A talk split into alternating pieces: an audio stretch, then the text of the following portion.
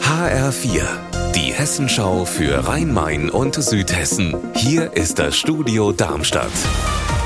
Mit Raphael Stübig, guten Tag. Wenn bei Twitter Menschen persönlich in ihrer Ehre verletzt werden, dann können Betroffene von dem Kurznachrichtendienst künftig verlangen, dass diese sogenannten Tweets vollständig wieder gelöscht werden.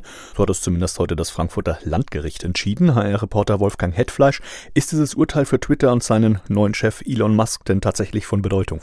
Also Musk hat im Moment sicher andere Sorgen. Er wird die Entscheidung der Pressekammer des Frankfurter Landgerichts vielleicht gar nicht zur Kenntnis nehmen.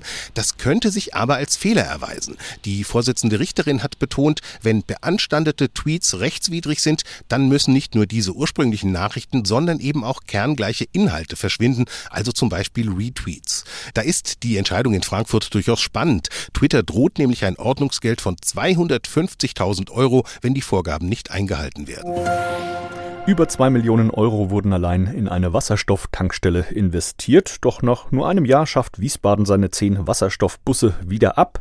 Begründung des Betreibers SWE, der Betrieb von drei Techniken sei zu aufwendig und man wolle künftig wieder nur mit Diesel- und Elektrobussen weitermachen, was bei vielen zufällig befragten Fahrgästen auf völliges Unverständnis stößt. Ich finde es falsch, dass sie abgeschafft werden, weil meiner Meinung nach Wasserstoff die kommende Technik ist. Auf alle Fälle, glaube ich, ist nicht unbedingt die beste Entscheidung. Ne? Wasserstoff Wasserstoff ist die Reinheit. Ich produziere nur Wasser als Abgas. Daher kann ich die Beweggründe der Abschaffung jetzt gar nicht nachvollziehen, wenn man schon so viel Geld investiert hat dafür.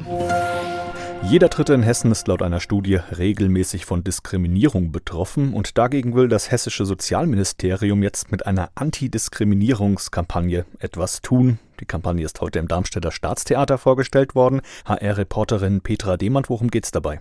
Im Wesentlichen darum, viele verschiedene Projekte, die es schon gibt, bekannter zu machen. Zum Beispiel ein schwules Seniorenpaar, das in Frankfurt einen Besuchsdienst für ältere oder pflegebedürftige Homosexuelle macht. Aber auch die junge Frau war dabei, die in Darmstadt eine Gruppe für westafrikanische Tänze leitet und so für mehr Selbstbewusstsein und mehr Offenheit kämpft. Unser Wetter in Rhein-Main und Südhessen. Schöneck im Main-Kinzig-Kreis und Grafenbruch im Kreis Offenbach melden aktuell minus 3 Grad. Dabei gibt es vielerorts noch leichten Schneefall, der gegen Abend dann aber allmählich nachlässt. Ihr Wetter und alles, was bei Ihnen passiert, zuverlässig in der Hessenschau für Ihre Region und auf hessenschau.de.